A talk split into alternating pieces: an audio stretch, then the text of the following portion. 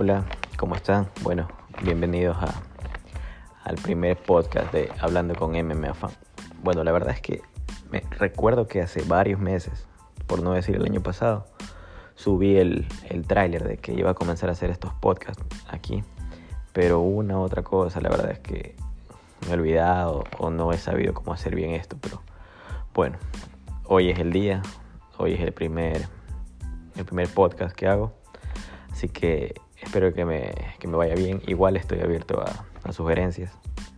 No sé, a lo mejor hablo muy rápido o a lo mejor no se entienda. O cualquier sugerencia.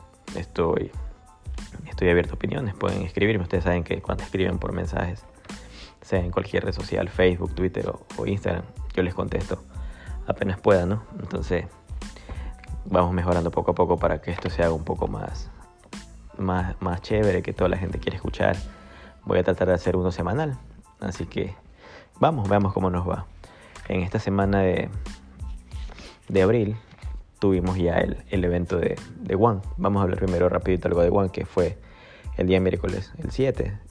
Lo hicieron primera vez en un horario para que los americanos, eh, refiriéndome a estadounidenses, puedan ver a Mary Johnson y a Eddie Álvarez, para que puedan verlos pelear, ¿no?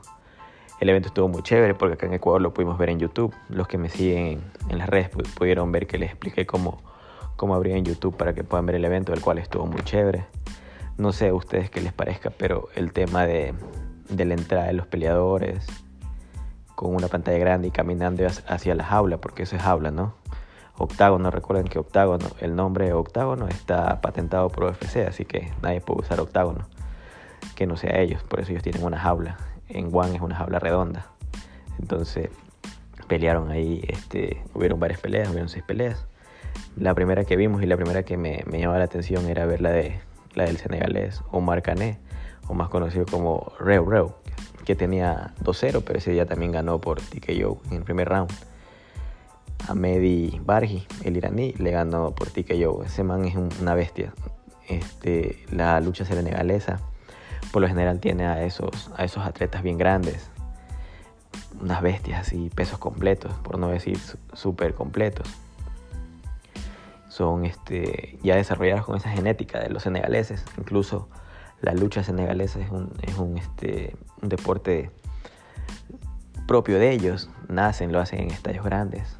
Entonces ahí se especializa en eso. Pero acá vimos más golpes que, que, lucha. Pensé que le iba a derribar enseguida, pero no, intercambió golpes y, se vio muy bien Reu Reu. Él iba a pelear con Marcos Buchecha, el jiu porque también firmó con Juan, pero de un momento a otro anunciaron la pelea y dos, tres después bajaron el combate. No sé, no sé por qué. Lo único que se me ocurre es que algo mejor, como ya firmó otro jiu conocido como es Gordon Ryan, capaz en un combate Buchecha versus Ryan, no sé. Puede ser para que los americanos vean también, como ahorita van por TNT, para, para América Latina y para Estados Unidos, puedan hacer ese combate que igual me llama la atención. Siempre es bueno ver a, a estos jiu cinta negra entrar en la, en la jaula. Luego de esa pelea vimos a, a Eddie Álvarez, la verdad es que el rey underdog siempre, siempre es bueno verlo pelear, pero terminó en algo que ahora último nos está persiguiendo, que son lo, los golpes ilegales. En ese sentido ya pasó con Peter Young y Aljamain Sterling. Entonces esto pasó de nuevo. Hubieron unos golpes en, en la cabeza, unos golpes que, está, que Álvarez había tirado a su rival y le estaba dando golpes en la cabeza, pero da la impresión de que el mismo, el mismo rival, este, el moldavo Yuri Lapicus estaba este, poniendo, o sea, como que, como que tratando de evitar los golpes, ¿no? Y ponía la nuca, entonces fueron varios golpes ahí que el árbitro tuvo que, que detener el combate, pero también me da la impresión de que, que, el rival ya se dio cuenta de que estaba, estaba en el piso. Álvarez lo tenía montado y ya no había más opción que, que hacerse la víctima, ¿no? Entonces, por eso se suspendió el combate, Eddie Álvarez fue descalificado y Eddie Álvarez estaba súper mal de manera anímica porque en teoría si Eddie Álvarez ganaba este combate ya estaría a un paso de, pelear con el campeón Christian Lee, que es el campeón de, de los ligeros ahí en, en, en One. recuerden que, que los ligeros en One son diferentes a UFC. Los ligeros en, en UFC son hasta 155 libras y los ligeros en One son 170 libras, entonces por eso son más grandecitos. Todas las divisiones tienen de 10 a 15 libras de diferencia porque no quieren que el corte de peso sea muy complicado para los peleadores y por ende subieron las divisiones. En, eso en la, en, la, en la coestelar y en la estelar vimos a, Johnson, a, al, mejor libra por libra de UFC, que iba a pelear con Adriano Moraes, campeón ya varios años, que ha perdido dos veces cinturón, pero dos veces lo ha recuperado contra el mismo rival. Eh, la verdad es que Adriano Moraes es un brasileño muy, muy experimentado. La última vez perdió con Jeque Estaquio, perdió por decisión, pero enseguida volvió a tener la revancha y le volvió a ganar. La primera vez perdió contra el kazajo Akhmetov, asimismo pasaron dos años y volvió a pelear con él y le quitó el cinturón. Entonces él ha sido como que va donde esas presas que, que le quitaron el cinturón y le volvió a recuperar. Y sorprendió, sorprendió porque en el tema de apuestas, Ariano Moraes estaba, estaba 5 a 1, 6 a 1, 7 a 1, de acuerdo a cómo lo cogías en los días. Y la verdad es que hubo bastante gente que, me siguió en, las redes y, vio mi comentario de que tírenle una sota a Moraes que por si acaso pueda ganar. Entonces, por 10 dólares te pagaban este, 50, 60 dólares de acuerdo al día que lo cogiste. Pero, y esa gente hizo plata, así que bien por ellos, bien por Moraes, turro por Johnson y turro por Juan, porque el evento de, que hicieron para los americanos, los peleadores americanos no les fue bien. Entonces esperemos que, para el próximo One que va a ser en TNT sea, sea mejor, sea, sea que más provecho para la gente de por acá. Eso en el tema de One. No sé, este, la verdad es que a mí se me agradó bastante.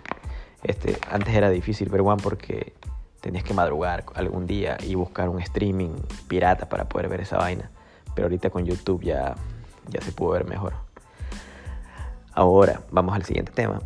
Voy a tener tres temas. El primer tema fue One, el segundo fue el segundo va a ser Bellator y cerramos con UFC el día sábado. En lo que tiene que ver con Bellator, el día el día viernes ya empieza el, el GP o el Grand Prix que, se, que hacen en Bellator.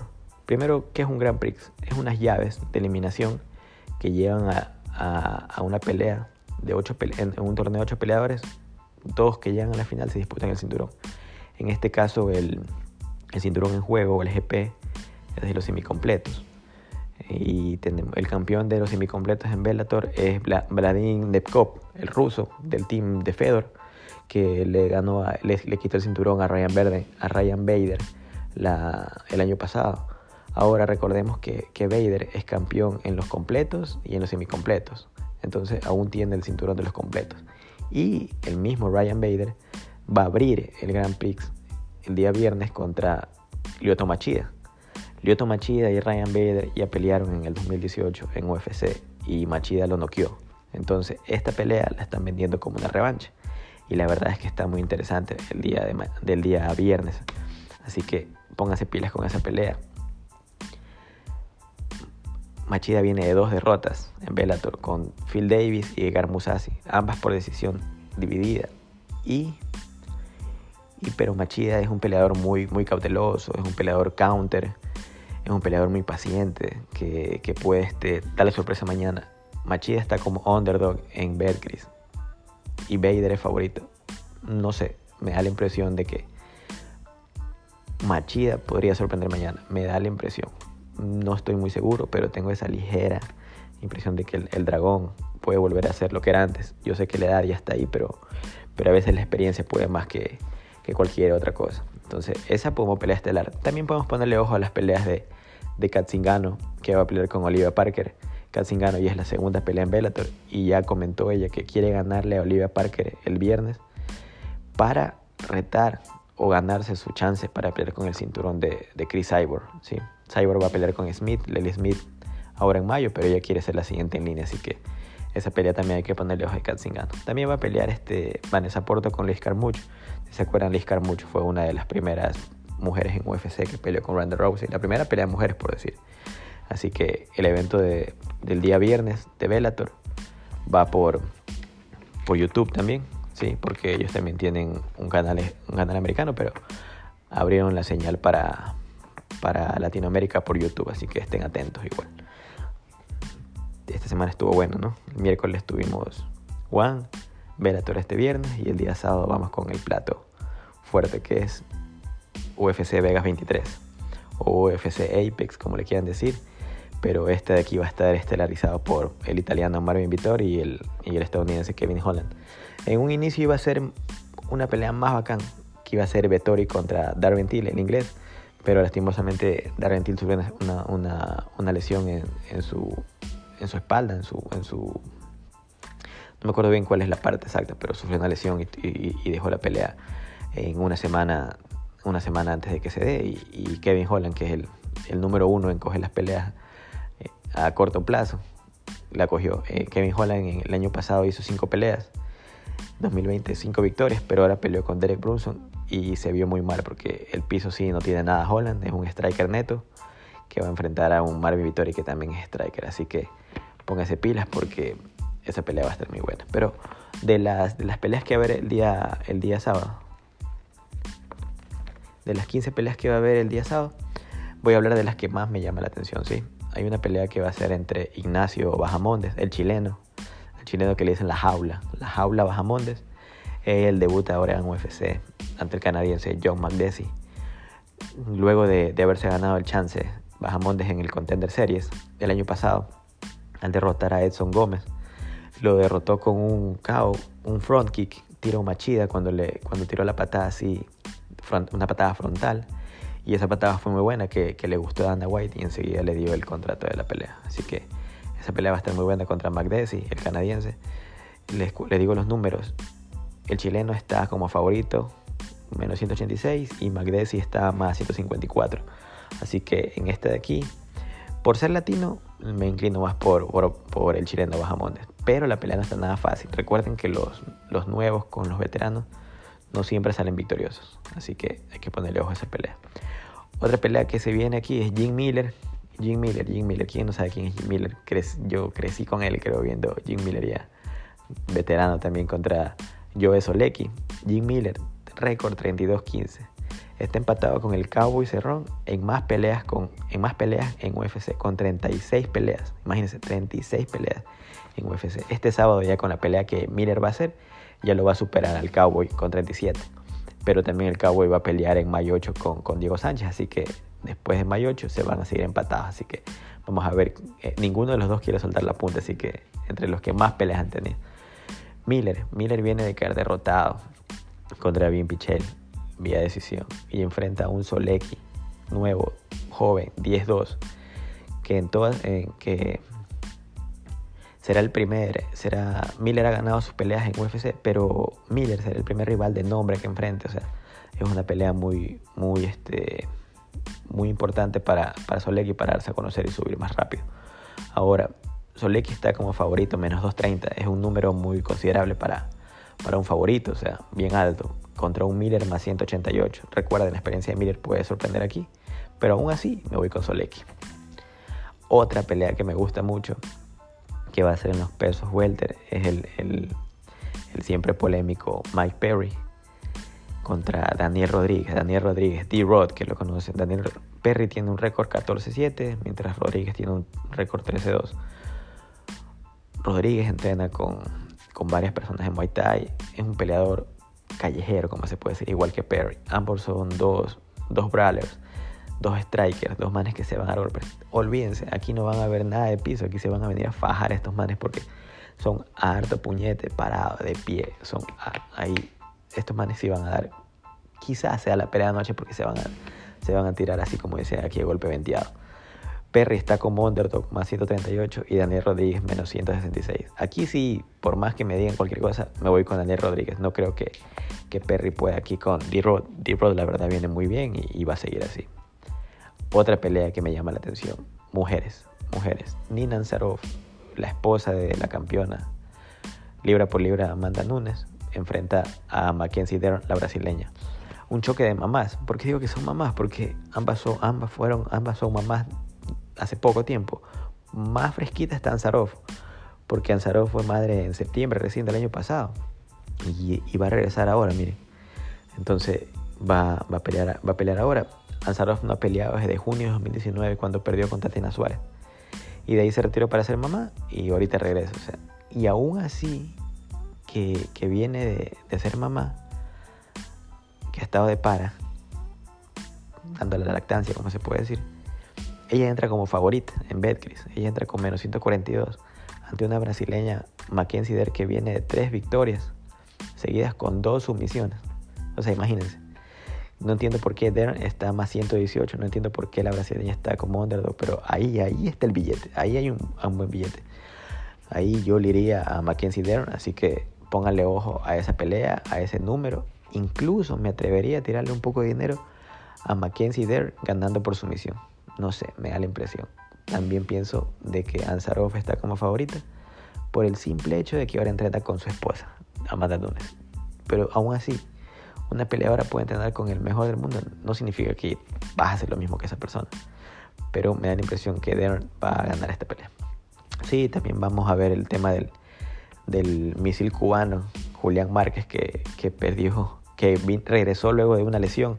Hace poco peleó con Maki Pitolo iba perdiendo todo, pero en un momento sacó la casta y, ganó. Así que enfrenta a un Sam Alvey, veterano, 33-14, o sea, o sea, 47 peleas, que viene de un empate y cuatro derrotas en sus últimas peleas. Imagínense eso, no ha ganado hace años. No sé, aquí no hay nada más que decir. Es la pelea de despedida para Alvey porque Alvey porque le iba a perder. Los van a votar. Marque favorito, Alvey, Alvey, Alvey está como underdog, así que Márquez no creo que pierda. Me sorprendería muchísimo que llegase a perder en esta pelea, lo cual no creo. Ahora, en el tema de la coestelar, esta pelea está súper buena. El británico Arnold Allen, invicto en UFC, invicto en UFC con 7 victorias, seguidas, seguidas, seguidas. Llegó a UFC y ahí tenía 7 victorias. Este peleador es súper bueno, pero se enfrenta a este, a este nigeriano Sodik Yusuf, que también es otro invicto en UFC con cuatro victorias. O sea, esta pelea va a estar súper buena. Puede ser también pelea de la noche.